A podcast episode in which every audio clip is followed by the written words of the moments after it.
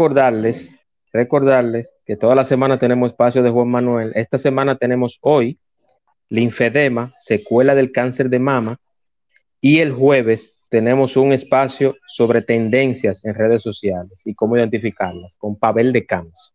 Jueves, 8 de la noche en el espacio de Juan Manuel. Y recordarles también que este espacio llega gracias a Estimularte. Estimularte con la licenciada Pamela Benítez, servicio especializado en terapia del lenguaje e integración sensorial, utilizando los programas ILS en base del principio de neuroplasticidad, retraso infantil, trastorno de la comunicación, autismo, déficit de atención, dificultad del procesamiento sensorial.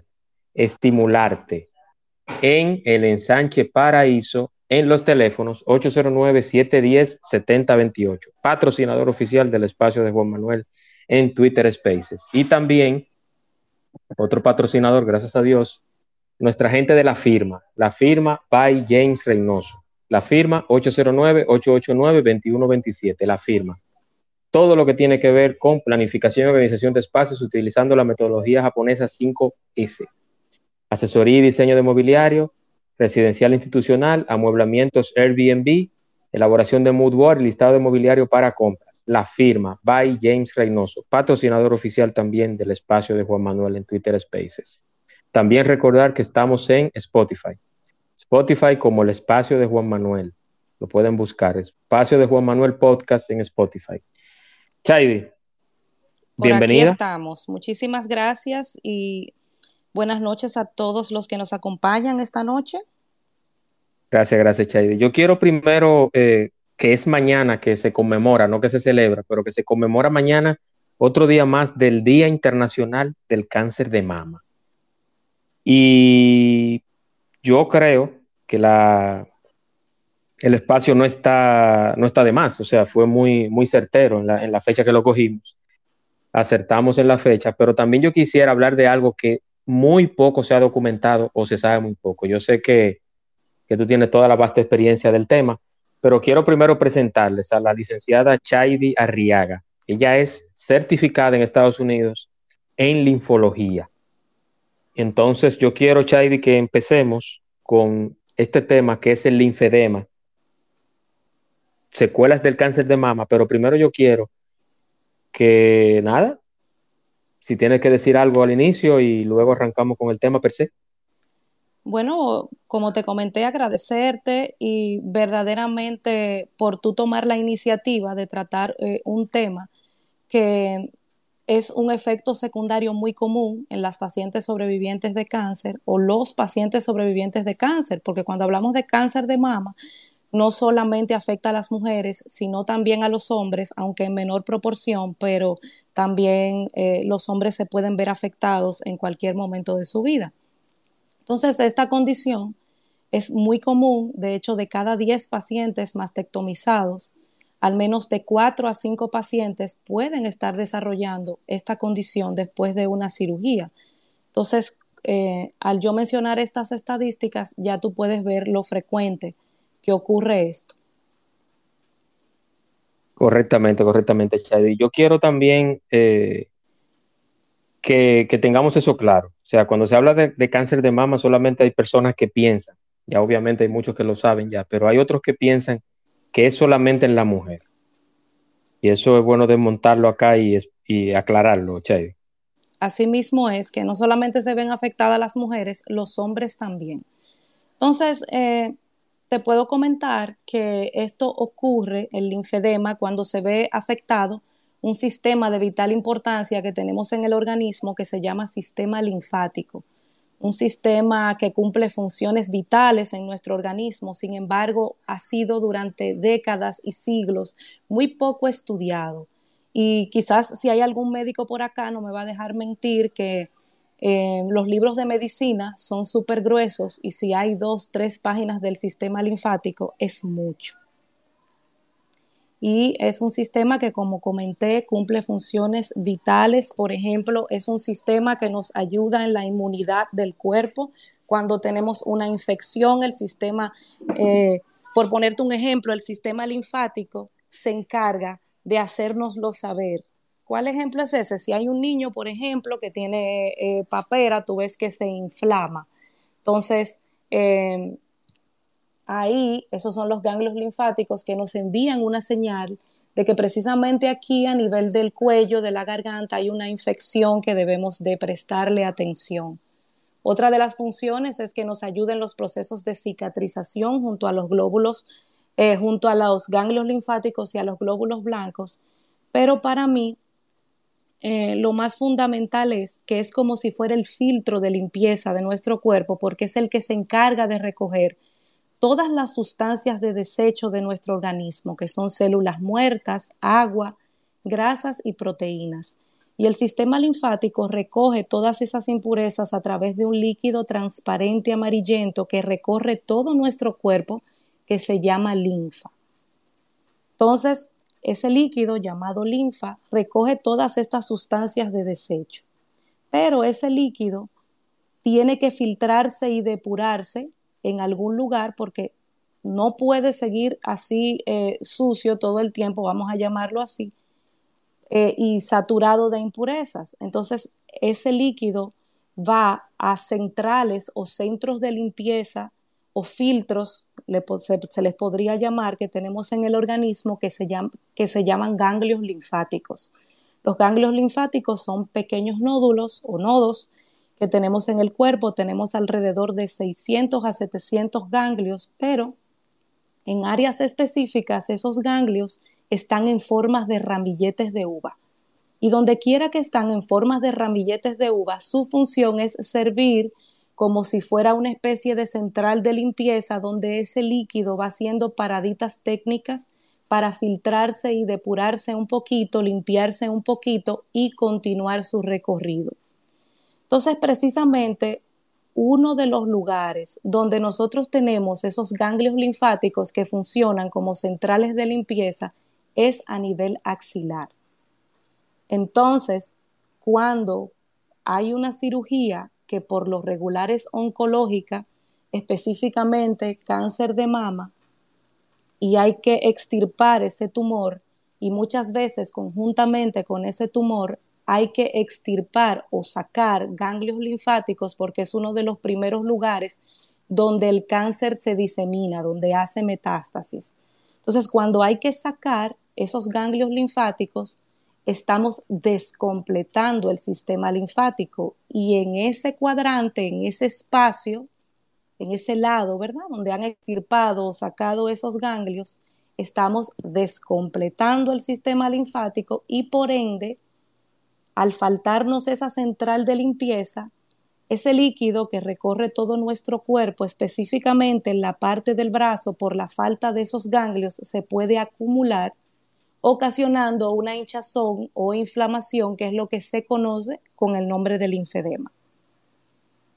Entonces podemos decir que el linfedema es una hinchazón o inflamación que se produce por la falta de esos ganglios. Correcto, Chaidi. Yo tengo una pregunta para ti. Sí, claro. Yo quiero saber cinco cosas que los pacientes necesitan que sus doctores sepan sobre el linfedema. Mira, esa es una, una, pregunta importante porque, por ejemplo, em, el linfedema se puede prevenir inmediatamente el paciente es operado.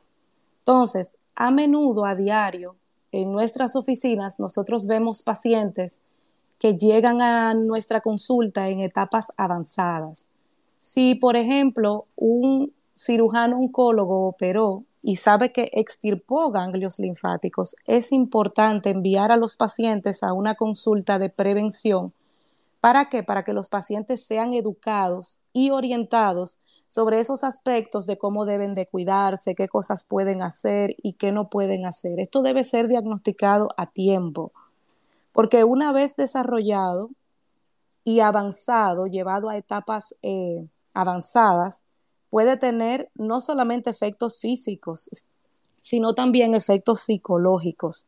Imagínate, por ejemplo, sobre todo en las mujeres que eh, les importa mucho la parte estética, tener que lidiar primero con un diagnóstico de cáncer, luego tener que someterse a esta cirugía donde hay que cortar una mama, luego sobrepasar el proceso de la quimioterapia donde se les cae el cabello, para luego tener que lidiar con una extremidad que si no se trata a tiempo puede crecer en etapas avanzadas, que de eso vamos a hablar ahora, sobre las etapas del linfedema hasta convertirse en una elefantiasis.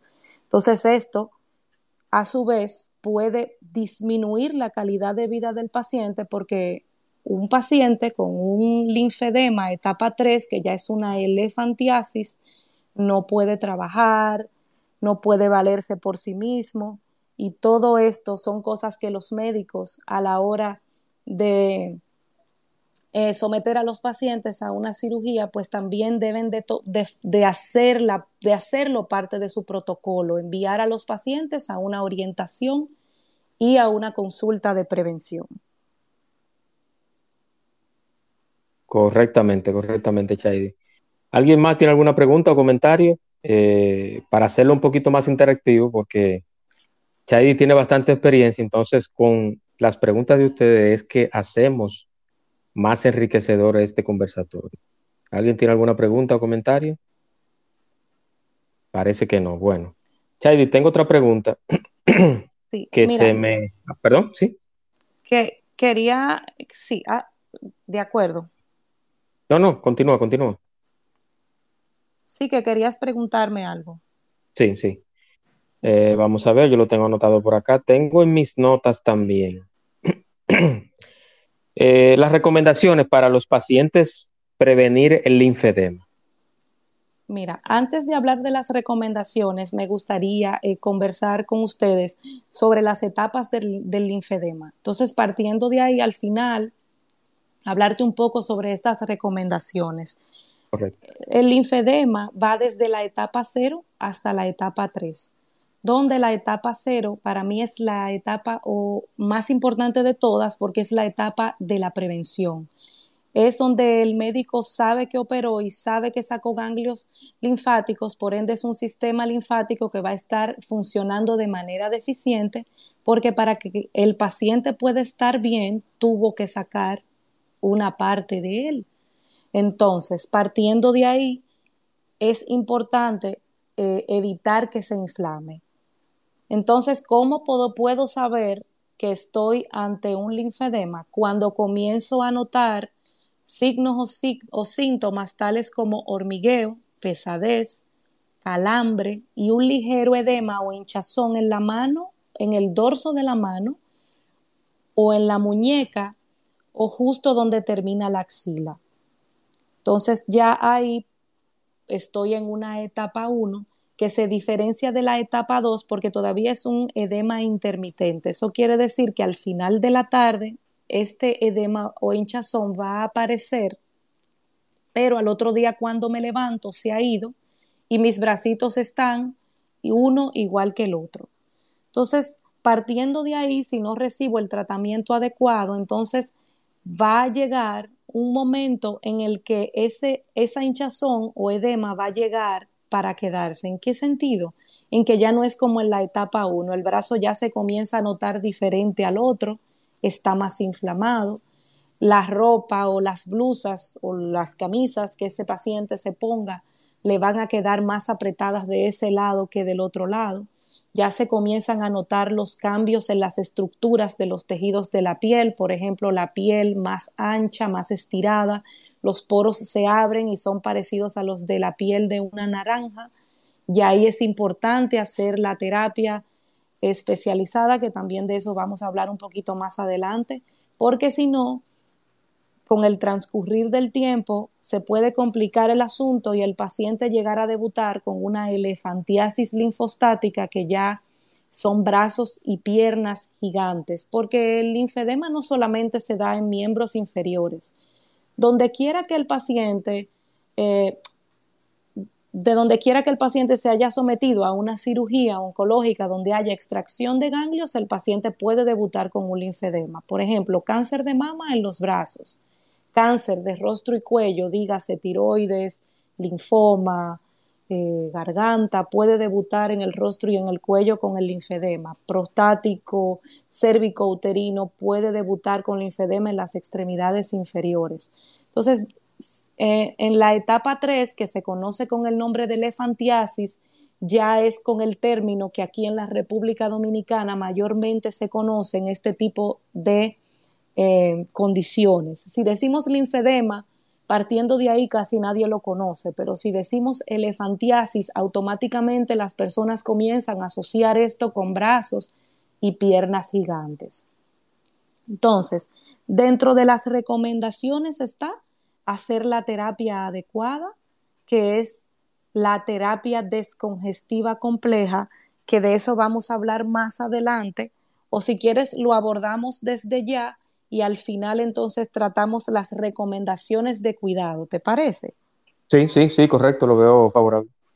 Entonces, para esto existe una terapia especializada que se llama terapia descongestiva compleja que consta de varios pasos. El primero es cuidado y educación al paciente de la piel, porque como dijimos al inicio de nuestro conversatorio, los pacientes eh, que tienen linfedema deben eh, cuidar la piel porque el sistema linfático, una de sus principales funciones es que nos ayuda en los procesos de cicatrización eh, por parte de los ganglios linfáticos y los glóbulos blancos. Si, de, si en ese cuadrante faltan ganglios, eso quiere decir que la cicatrización va a ser un poquito más lenta. Y si ese paciente se corta, se quema cocinando las pacientes, eh, si en el salón al, al, hacer manicure o pedicure en su defecto, si son extremidades inferiores afectadas, le cortan las cutículas y la cortan, esas heridas pueden permanecer por más tiempo abiertas y por ahí pueden penetrar bacterias que pueden ser causantes de infecciones comunes en pacientes con etapas avanzadas como son la 2, casi llegando a la etapa 3, que son las, la erisipela y la celulitis. Entonces, por eso, dentro de todo el contexto del tratamiento, es importante el cuidado de la piel. Luego está el drenaje linfático manual. No el drenaje linfático manual para fines estéticos que muchas veces se dan en los salones de belleza y en los centros de estética. Este es mucho más orientado a la medicina y consiste en desviar ese líquido que está acumulado en el cuadrante afectado y llevarlo hacia otras áreas adyacentes en funcionamiento, o sea, es decir, que hayan ganglios como la axila contralateral, la otra axila por mencionarte algún espacio. Luego de hacer el drenaje linfático es importante vendar al paciente con unos vendajes especiales que se llaman vendaje multicapa o vendaje de corta elasticidad. Este vendaje lo que hace es ejercer presión a nivel del tejido de la piel para evitar que esa linfa que vamos drenando se vuelva a reacumular de nuevo. Entonces, luego del paciente ser vendado, hacemos unos ejercicios especializados que se llaman ejercicios miolinfoquinéticos o más fácil, ejercicios descongestivos, que son los que mediante la contracción muscular favorecen la compresión del vendaje porque actúan específicamente sobre esas venitas por donde pasa la linfa que se llaman capilares y colectores linfáticos. Esas venitas por los lados tienen unas valvulitas o motorcitos, como les digo yo, que se llaman linfangiones. Y con cada contracción muscular, esos linfangiones abren y cierran y van moviendo la linfa, haciendo que o logrando que tengamos una correcta circulación y por ende un correcto retorno. Entonces ya luego al final, cuando hemos obtenido una descongestión favorable en ese paciente, entonces nosotros debemos colocar al paciente una manga de compresión o en su defecto si son las extremidades inferiores que están afectadas, una media de compresión, pero esta media de compresión debe ser a la medida. No es que voy a ir inmediatamente mañana corriendo a una de las tiendas que venden este tipo de prendas de compresión y voy a escoger una al azar. Esta media tiene que ser indicada por un profesional de la salud que esté certificado en compresión y que tenga pleno conocimiento de lo que está haciendo. Entonces ya luego de ahí, para mí viene entonces la parte más importante que es un entrenamiento que hay que dar al paciente para que sepa cómo cuidarse, porque una vez se sacan los ganglios linfáticos en una cirugía, los ganglios linfáticos no se vuelven a regenerar, no vuelven a nacer otra vez, hablando en un lenguaje más llano, para que eh, todos los amigos que nos escuchan nos puedan entender. Entonces, por esa razón es que hay que hacer tanto énfasis en la prevención porque si el paciente es operado y se sabe que se, que se extirparon ganglios, no hay que esperar que el paciente presente síntomas o que se desarrolle la inflamación para entonces poder ser tratado. Exactamente. preguntas, preguntas para entonces yo pasar sí, tengo las recomendaciones. tengo una pregunta por acá. Excelente. Eh, y es, ¿Pueden estas pacientes en, un proceso, en, el, en su proceso levantar pesas en un gimnasio? Esas, esas madres y esos caballeros fit, que obviamente no, no, vamos, no voy a descontinuar el proceso de, ejercicio porque es, necesario, pero ¿puede levantar pesas o hacer un ejercicio de, esfuerzo en un gimnasio? dentro de las recomendaciones para las pacientes o los pacientes mastectomizados, hay unos ejercicios eh, especializados. Y dentro de esos ejercicios está la parte de las pesas. Los pacientes en su defecto no pueden cargar más de 15 libras, más de 10, 15 libras. Y si lo van a hacer, no pueden llegar hasta 15 libras de golpe, sino que deben hacerlo poco a poco. Comienzo con 5 y voy ascendiendo hasta llegar a las 15. Otro punto importante es también tratar de hacer deportes que tengan eh, que ver con movimientos extenuantes con el brazo, dígase voleibol, tenis, racquetball, balonmano, todo ese tipo de cosas. A mí me da mucha risa porque recuerdo una anécdota muy graciosa de una paciente que estuvo por nuestra consulta, eh, gracias a Dios, en prevención, donde la orientamos, la educamos, pero luego a los 15 días ella me llama que ella había elegido ya su deporte para practicar. Entonces, cuando yo muy feliz le pregunto que qué ejercicio iba a hacer, ella me dice que ella iba a practicar arco y flecha. Oh, cuando el arco normalmente tiene una base en cedro sumamente pesada y yo que soy pequeña, no, no tengo alta estatura, mido 5'4", el arco es enorme, es casi de, los que yo he podido ver, pues, pues, casi de mi tamaño. Y la posición es, y la posición es, flexionando los brazos. Ese es otro punto, entonces ya tú te puedes imaginar que yo casi caigo, caigo redonda, ya como, como puedes escuchar. Entonces, eh, partiendo de ahí, si hay ejercicios específicos, por ejemplo, uno de los ejercicios más favorables para los pacientes con linfedema es la natación, porque la contención del agua crea el efecto como si tuvieras una manga de compresión puesta. De hecho, muchas de las de los fabricantes de las mangas y las prendas de compresión se han valido de ese mecanismo de la contención del agua para estudiar científicamente la compresión.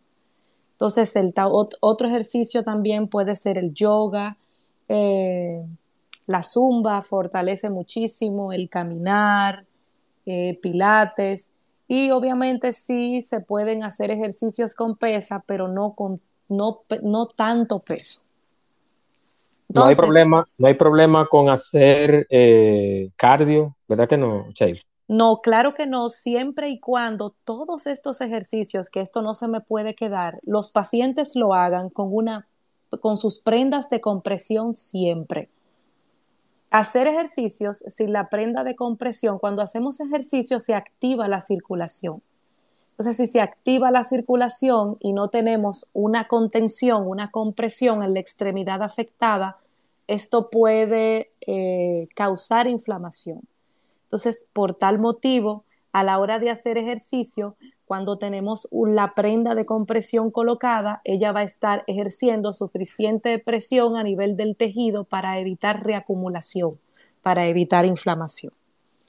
Entonces, dentro de ese mismo orden, siguiendo con algunas recomendaciones, la primera es que todo paciente que sea un paciente oncológico y que esté operado de cáncer, ya sea de mama o de cualquier otro tipo de cáncer, que si sabe que hubo una extracción o una disección de ganglios linfáticos, es importante que este paciente converse con su médico sobre el linfedema para que éste pueda referirlo a una consulta preventiva.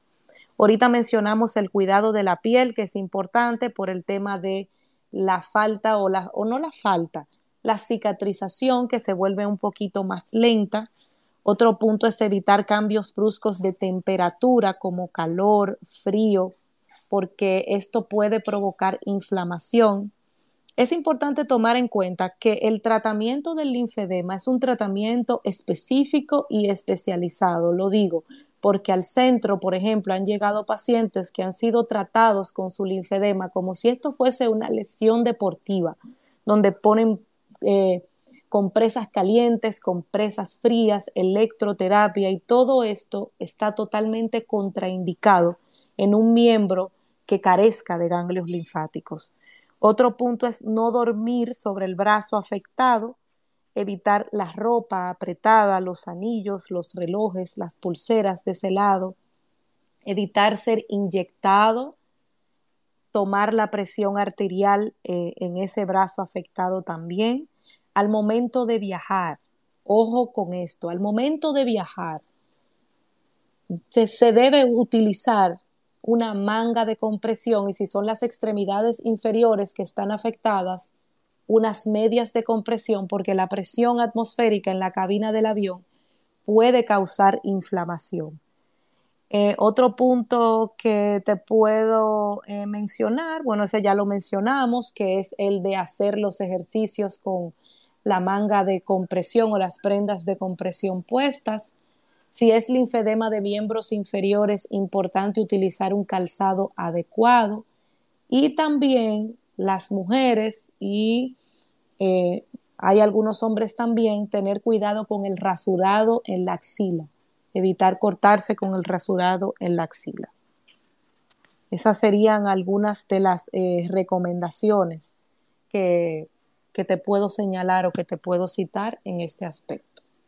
Correcto, Chaidi. Hay un, yo, casi al final o al final, vamos a hablar del centro que, que tienes en, la, en Santo Domingo, en la Correa Isidro pero yo quiero que me des, como cada año siempre salen estadísticas, rankings y todo eso.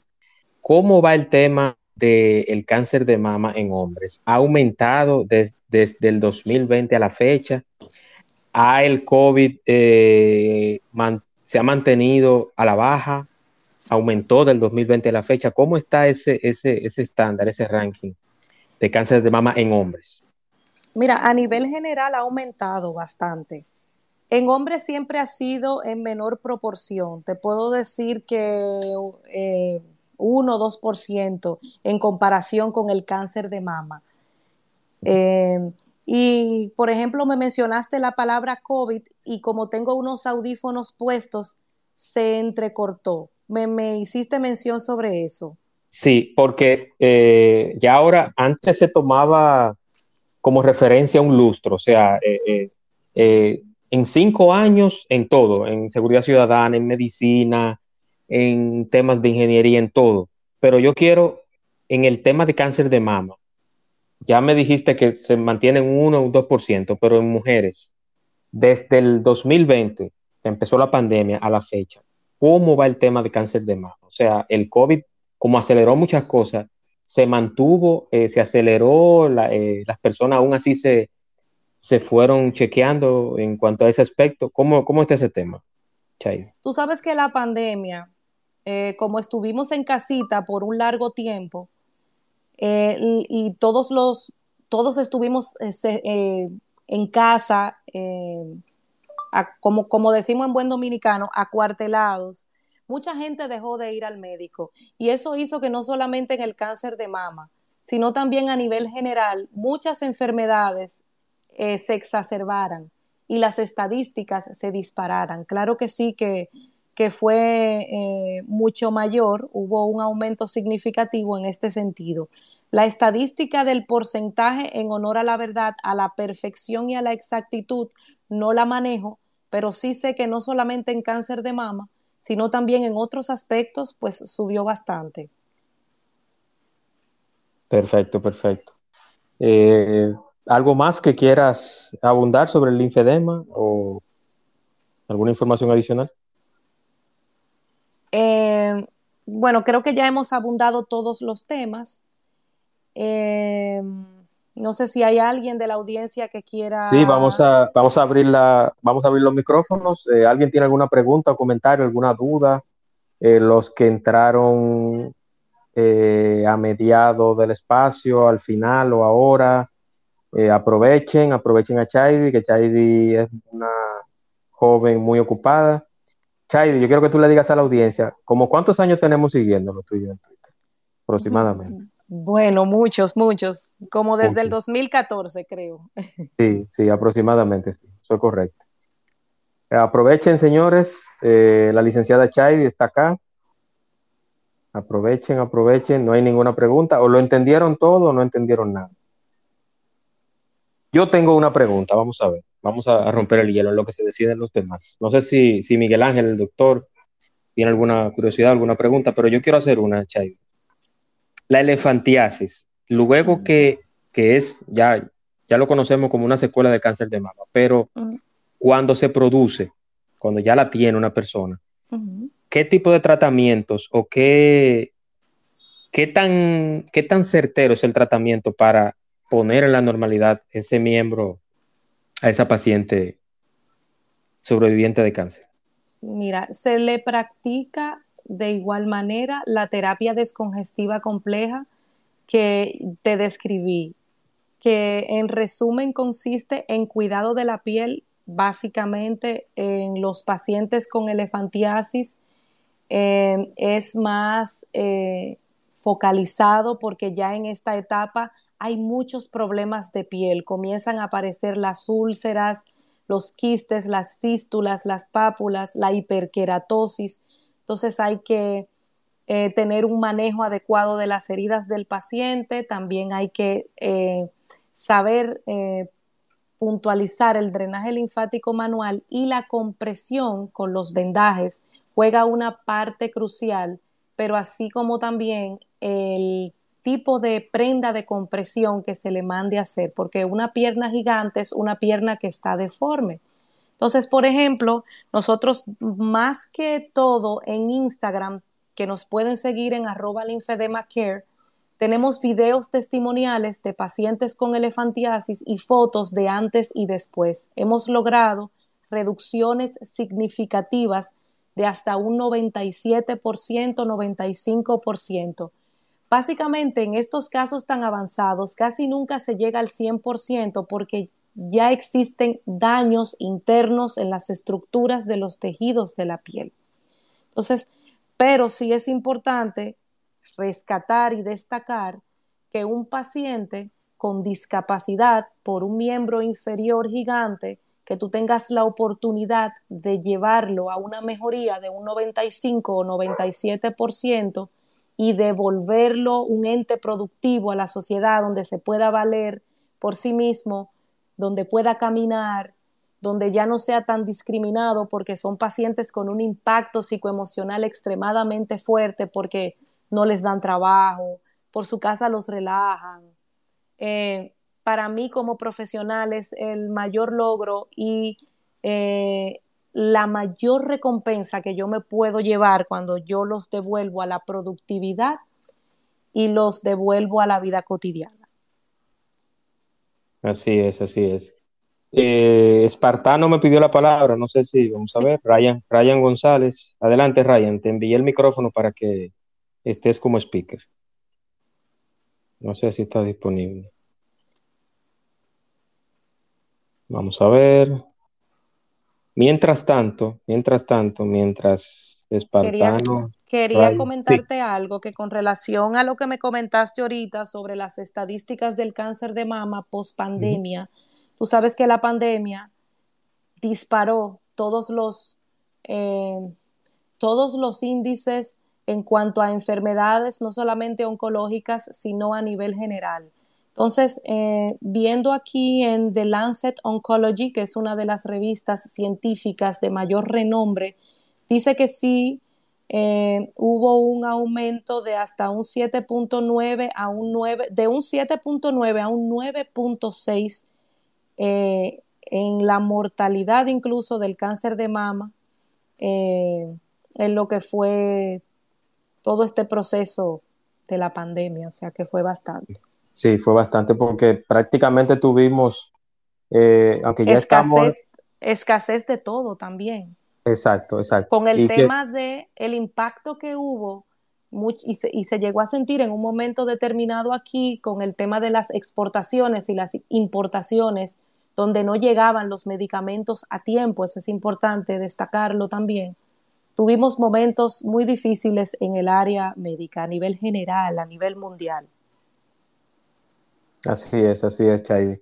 Eh, existe una pregunta que tengo, ¿existe alguna dieta especial para pacientes con elefantiasis o con alguna patología o una secuela de sobreviviente o proceso de cáncer de mama? Esa es una excelente pregunta porque a nivel general debemos comer saludable. En cuanto a respecto al linfedema, no existe una dieta como tal, pero hubo un estudio que se publicó en México donde tomaron dos grupos de pacientes.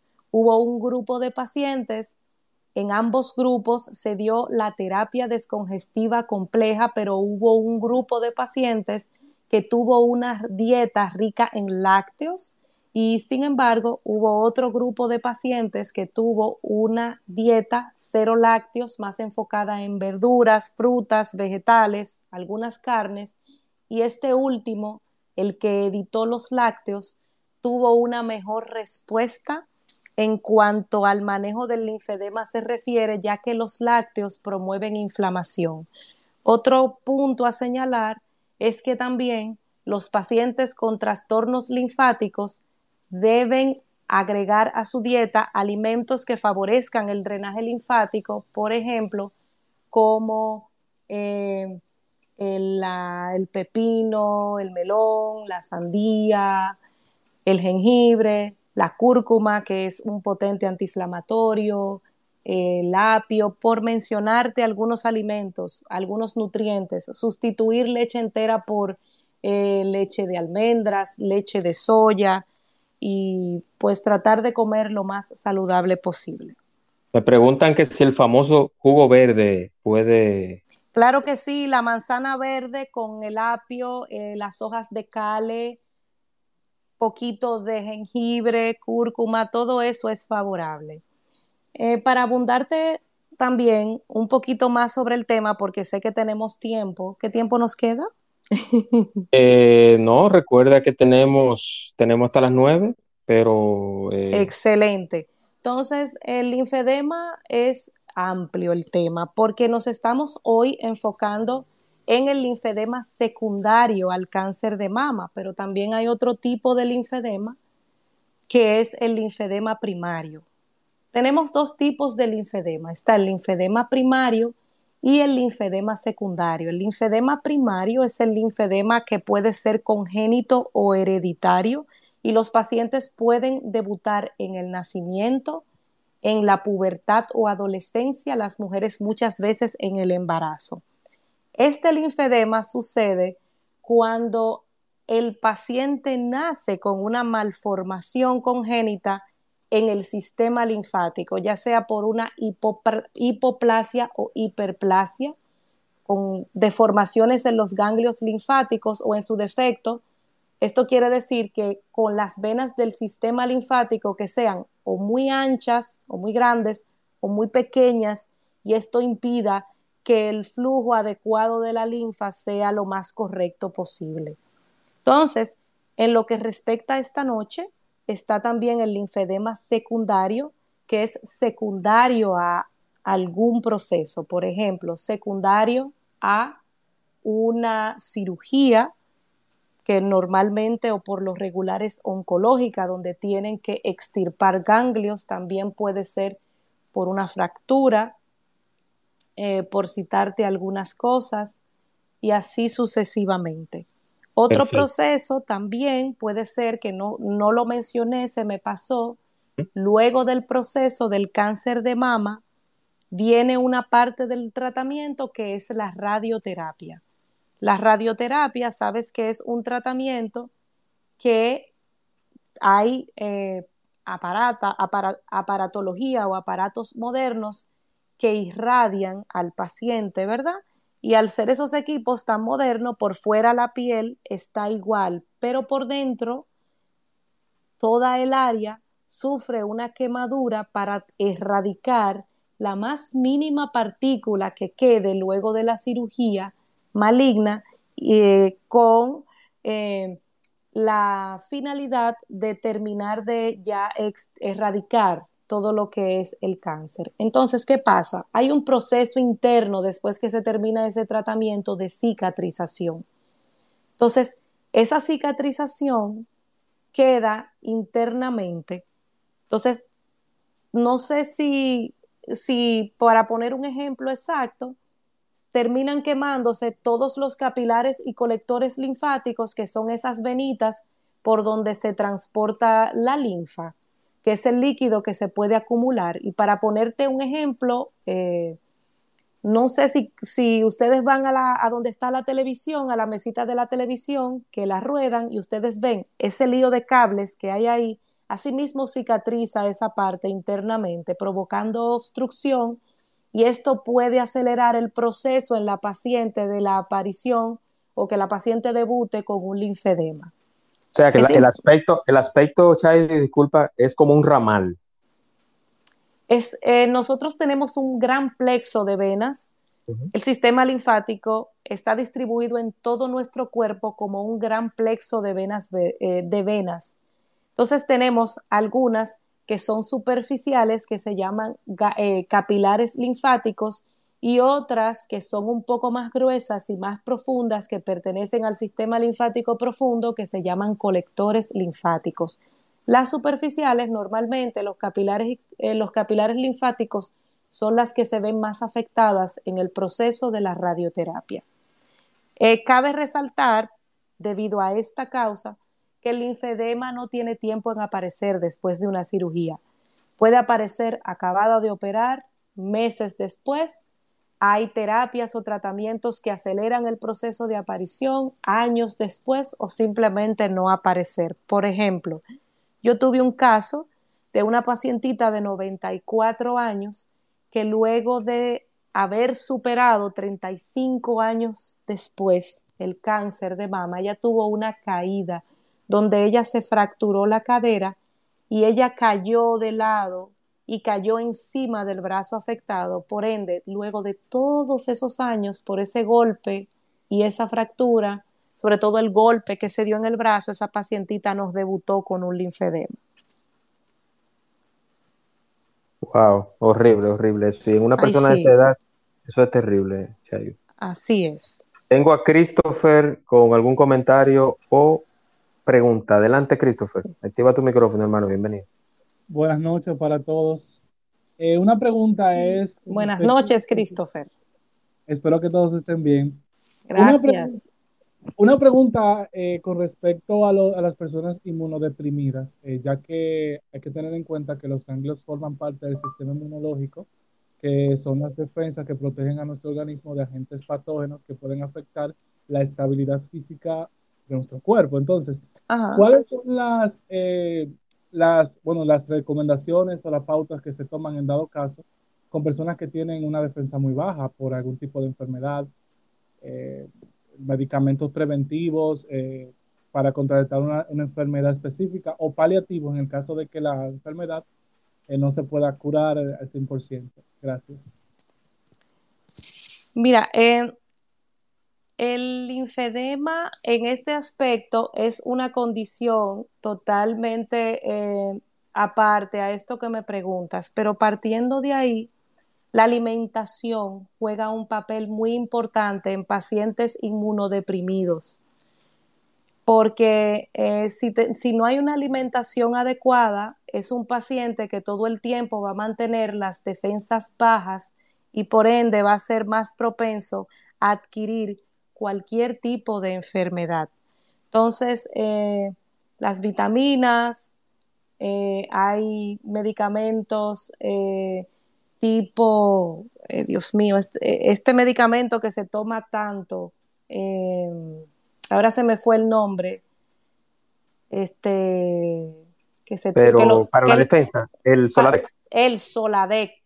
Juanma, te voy a llevar a trabajar conmigo. Pero básicamente para mí, en lo personal, la alimentación juega un papel muy importante en las defensas de nuestro organismo. Y partiendo de ahí, las vitaminas y este tipo de medicación, como es el caso del Soladec, que te ayuda a mantener las defensas elevadas. Espero haber eh, respondido la pregunta. ¿Contestado, Christopher, su pregunta? Sí, gracias. Excelente.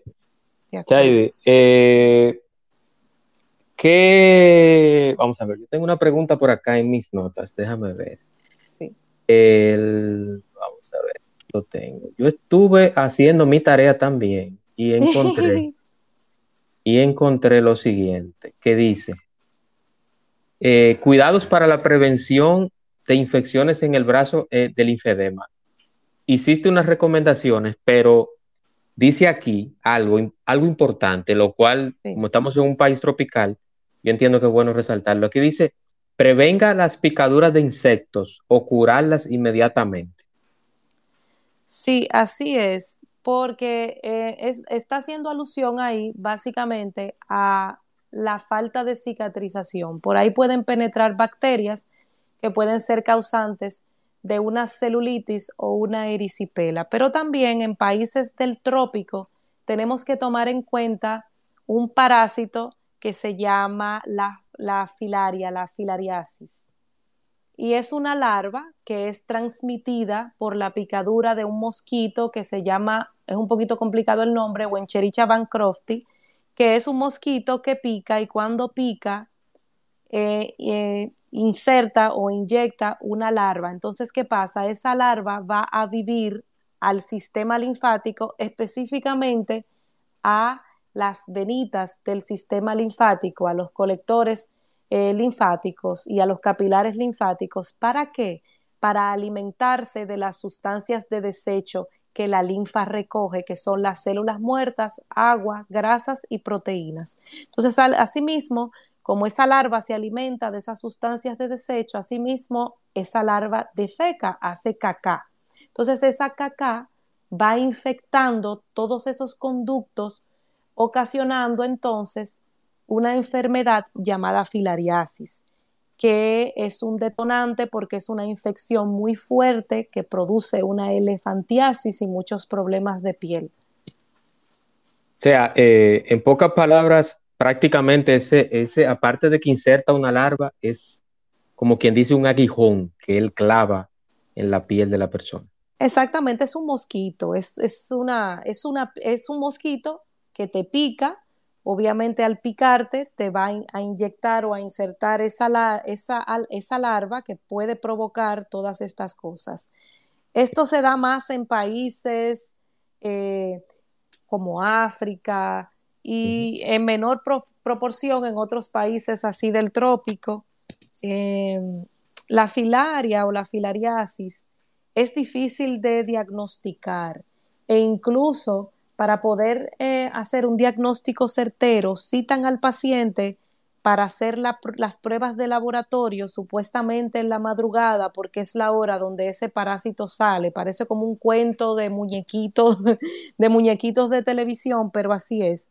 En honor a la verdad, en los, en los casi 10 años que tengo de práctica eh, clínica en este sentido, no he visto la primera prueba que ha dado positivo eh, y solamente he visto un solo caso que aunque no he tenido el diagnóstico en mis manos, ha venido diagnosticado con, este, con, esta enfermedad o esta infección ya por otros profesionales de la salud.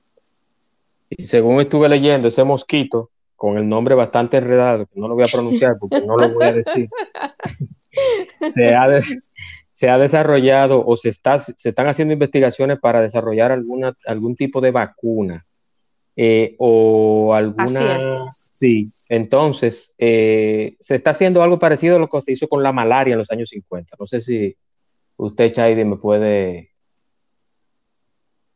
dar un poquito de, luz sobre eso. Pero según leo acá, sí, o sea, se está, se están haciendo las investigaciones. Y ahora que hablamos de continentes y de, y de países donde hay, que dicho sea de paso, el animal más peligroso del mundo es el mosquito. No es el cocodrilo, no es un elefante, no es un tigre de Bengala, es el mosquito. Aunque parezca mentira, pero es así. Eh, Chaidi, ¿cuál es, ¿cómo va la tasa de, infectados de cáncer de mama en América Latina versus el continente europeo, el asiático y ya América completa? ¿Cómo puedes darme alguna, alguna cifra sobre eso? Repíteme de nuevo. Ahora que estamos hablando sobre continentes, hablamos sobre África, ¿cómo van los, las estadísticas eh, América Latina sobre Europa o Asia y el resto de América? ¿Cómo, cómo van las estadísticas? Con respecto al linfedema, me dices. Con respecto al linfedema, correcto. Exacto, mira. Eh, la data es muy variable porque en Estados Unidos es de un 30 a un 40%, sin embargo en Europa es de un 40 a un 50%, la estadística es un poquito más elevada. Entonces, con respecto a América Latina, más o menos anda entre un 30-40% igual. Correcto, correcto.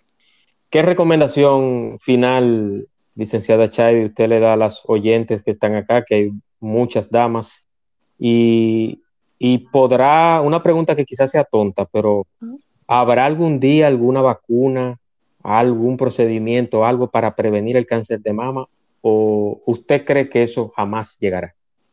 yo pienso que la ciencia está muy avanzada y que con el favor de Dios y con todos los avances en la ciencia en cuanto a investigación y desarrollo de eh, medicamentos y vacunas, pronto eh, hay que estar esperanzados en que pronto pues descubriremos eh, algún medicamento para poder erradicar por completo lo que es este fenómeno que día tras día comienza a, pues, a, llevarse la vida de, tantas personas. Aunque eh, ahora mismo es importante señalar y destacar y llevar, pues, em, un poquito de esperanza, ¿verdad? Toda la población, ya con, precisamente con lo avanzada que está la ciencia, ya tiene que ser un cáncer que tenga un estadio muy avanzado, muy, muy, muy avanzado, metastásico, ¿verdad? porque ya ahora mismo con todos los avances que hay, todos los tratamientos, el cáncer de mama ya no es sinónimo de muerte como, como, como en años atrás, ¿no? Entonces eh, es importante rescatar esa parte y llevar pues ese mensaje de esperanza a todas las mujeres y de prevención. La detección temprana es la clave en todos los sentidos, en el cáncer de mama, a las mujeres, a los hombres, tocarse. A la hora de bañar, tratar de convertir esa hora en un espacio que sea un ritual donde unos al momento, lo digo ahí porque es, es el momento durante el día donde uno pues tiene la oportunidad de autoexaminarse, tocarse, autoexaminarse. La detección temprana es la clave de cualquier enfermedad. Y no solamente en el cáncer de mama, en cuanto al linfedema también se refiere, la prevención es esencial. No hay que esperar, si sabes que eres cirujano oncólogo, no hay que esperar que el paciente esté inflamado. Si sabes que en la cirugía hubo disección ganglionar, si, extirpaste esos ganglios, envía a esos pacientes a una consulta de prevención y orientación para que el paciente entonces no llegue a estadios avanzados que puedan ser causantes de discapacidad y de un fuerte impacto emocional. Es básicamente esa, eh, pues, mi comentario final, agradeciéndote la oportunidad de poder llevar un poco de orientación a toda la audiencia y agradeciendo a tanta gente que veo aquí que nos está viendo por la sintonía y por darme la oportunidad de desarrollar este tema. Gracias, Chadi. Eh, eh, estas personas están aquí por ti. Yo realmente soy un simple canal de, conexión de información. Yo, yo, yo soy un desconocido. Yo no soy ni Alofoque, ni soy Carlos Rubio, ni soy eh, Ramón Tolentino, nada. Yo soy un, simple desconocido que trata de que esta red, que muchas veces es tan tóxica, con un contenido tan extraño, por ponerle de una manera sutil, se convierta en algo interesante que escuchar en las noches cuando vayamos a dormir. Yo te tengo una pregunta bucapié, Chaidy, al final. Sí, antes, antes, de que me haga esa pregunta, quiero eh, darte precisamente las gracias porque no todos los jóvenes, como tú dices ahora, llevan un contenido tan interesante y tan sano a la población en todos los aspectos, de manera que te felicito y te exhorto a que con tanto entusiasmo tú sigas llevándole a la población estos temas de interés para el beneficio de todos los que te escuchan. De manera que muchos éxitos y nueva vez agradecerte. Ahora déjame prepararme para esa pregunta que tú me tienes. No, no, no, no, no, tú sabes, tú sabes, que yo te llevo suave, no, sabes que yo te... Eh, eh, sabemos que el cáncer de mama es un, es, el cáncer de por sí es una enfermedad cara. Sí. Entonces, en el linfedema care, a nivel personal, los casos que has visto, ¿cómo están las políticas públicas para, ha mejorado las políticas públicas del cáncer en República Dominicana? Eh, ¿Ustedes toman seguros? ¿Los seguros están respondiendo? ¿Hay cobertura? ¿Cómo está todo ese tema? Porque no todo el mundo, y tú lo sabes, Chaide, tiene 200, 300, un millón de pesos, un millón y medio para contrarrestar una enfermedad de cáncer, no importa la zona del cuerpo. Eso es así. Mira, está lo que es la cobertura por enfermedad catastrófica en los casos de cáncer de mama, que en la mayoría de los seguros, si mal no recuerdo, llega hasta un millón de pesos. Pero es importante señalar, y mira, te agradezco de verdad que hagas esta pregunta, que tristemente los seguros consideran este tema como algo estético. ¿Por qué? Porque tanto aquí se, ha tomado el drenaje linfático para fines estéticos. Entonces, cuando nosotros sometemos nuestra cartera de servicios y describimos todo el proceso y se llega a la parte donde dice drenaje linfático, inmediatamente el seguro asume esto como algo estético, aún nosotros demostrando con un informe patológico de un paciente, que es una biopsia, que hubo una disección ganglional y que si, por ejemplo, sacaron, por ponerte, por decirte algo, 11 ganglios, 10 estaban metastásicos, eso quiere decir que 10 ya estaban eh, infectados del cáncer, aún demostrando todo esto, ellos consideran el tema como algo estético y no debe ser, porque un paciente en etapas avanzadas es un paciente que tiene no solamente discapacidad, un alto impacto emocional, psicoemocional. Entonces, eh, nosotros esperamos que dentro de los próximos meses los seguros, porque tenemos una batalla campal con este, en este sentido, puedan entender que esto va más allá de lo estético y que puedan comenzar a trabajar con nosotros para nosotros poder seguir ayudando a más pacientes. Eso mismo, eso mismo pasaba con el tema de la reconstrucción de cáncer de mama, que prácticamente en todos los países, los, en, especial en Estados Unidos, este tipo de cirugías, más allá de lo estético, son cirugías que necesitan las pacientes practicarse y que no tienen nada de estético, luego de una mutilación eh, de una mama. Entonces ya desde el año pasado, gracias a Dios, en este aspecto, los seguros están cubriendo este tipo de cirugías. Era una batalla que sé que se llevaba en conjunto, que la teníamos años batallando ambas entidades y para mí es una esperanza, es una brecha que dentro de los próximos meses o dentro de poco ya nosotros podamos entonces comenzar a trabajar con los seguros para que más personas se puedan beneficiar. Pero nosotros eh, durante años hemos trabajado eh, para ayudar a los pacientes con la parte de lo que es el Ministerio de Salud Pública y alto costo para ayudar a los pacientes de escasos recursos. Nosotros recibimos eh, con frecuencia pacientes de hospitales, de los oncológicos, donde hacen la gestión en el área de medicamentos y tratamientos de alto costo y por ahí, por esa parte, pues nosotros tratamos de trabajar de la mano con esta entidad para poder beneficiar a los pacientes en lo que el seguro pueda eh, darnos una respuesta favorable en este sentido. Así es, Chaidi. Chaidi, una última pregunta y ya así concluyo con, para no abusar de ti, porque yo sé que tiene que madrugar mañana. Me perdona la necedad, como dice. Tranquilo, tranquilo. Me perdona la necedad, como dice un célebre cantante por ahí. Chaidi, eh, el autoexamen a la hora del baño es eh, igual, sabemos que en las mujeres ese autoexamen, pero en el hombre, el hombre también debe de vez en cuando autoexaminarse. Mira, no, no necesariamente a la hora del baño, puede ser acostada en la cama o acostado en la cama. Eso no solamente para las mujeres, eso aplica para hombres y mujeres. Eh, lo que pasa es que a la hora del baño, al nosotros eh, usar eh, lociones, jabón, pues nosotros tenemos que pasar nuestras manos por todo nuestro cuerpo para limpiarlo y es una manera, para a mí me gusta recomendarlo ahí, ¿sabes por qué?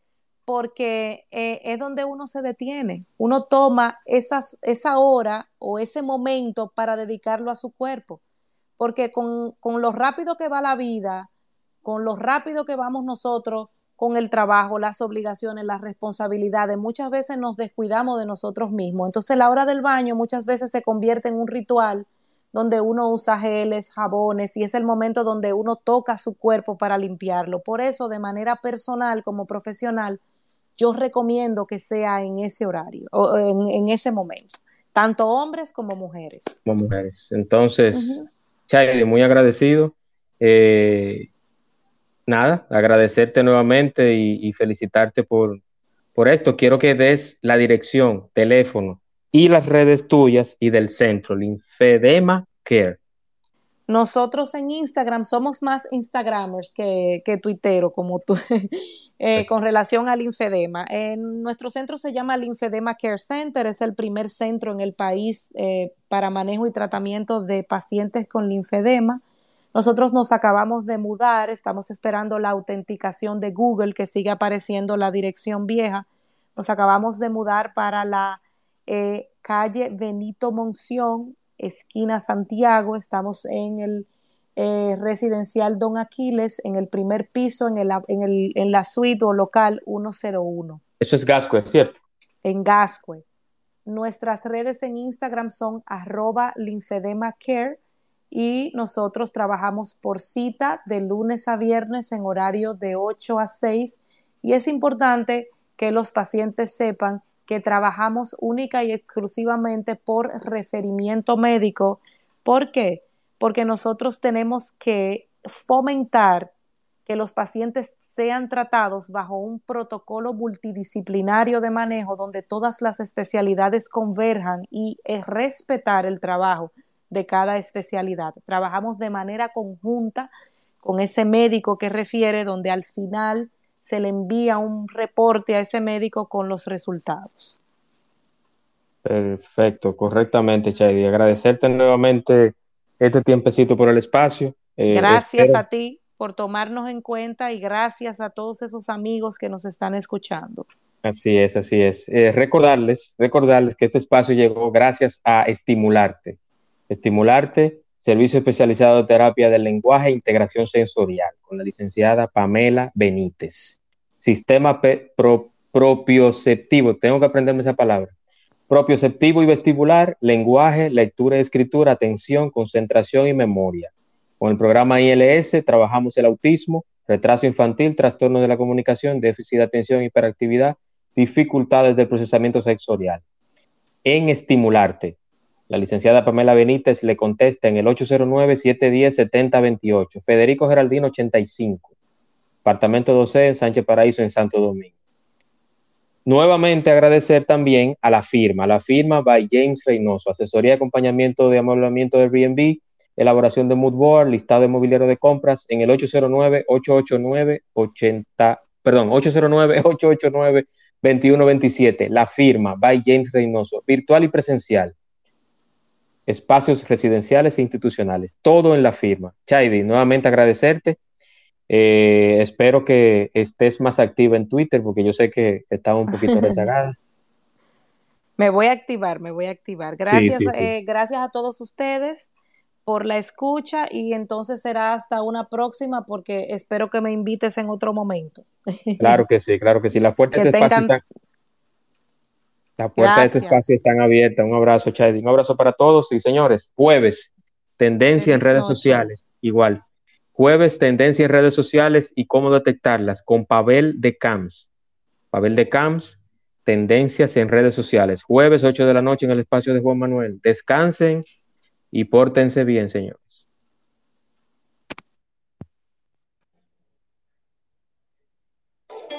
El espacio de Juan Manuel temas interesantes y de crecimiento personal. Por el día de hoy ha sido todo, pero mañana te esperamos aquí en el espacio de Juan Manuel. Gracias por acompañarnos y hasta la próxima.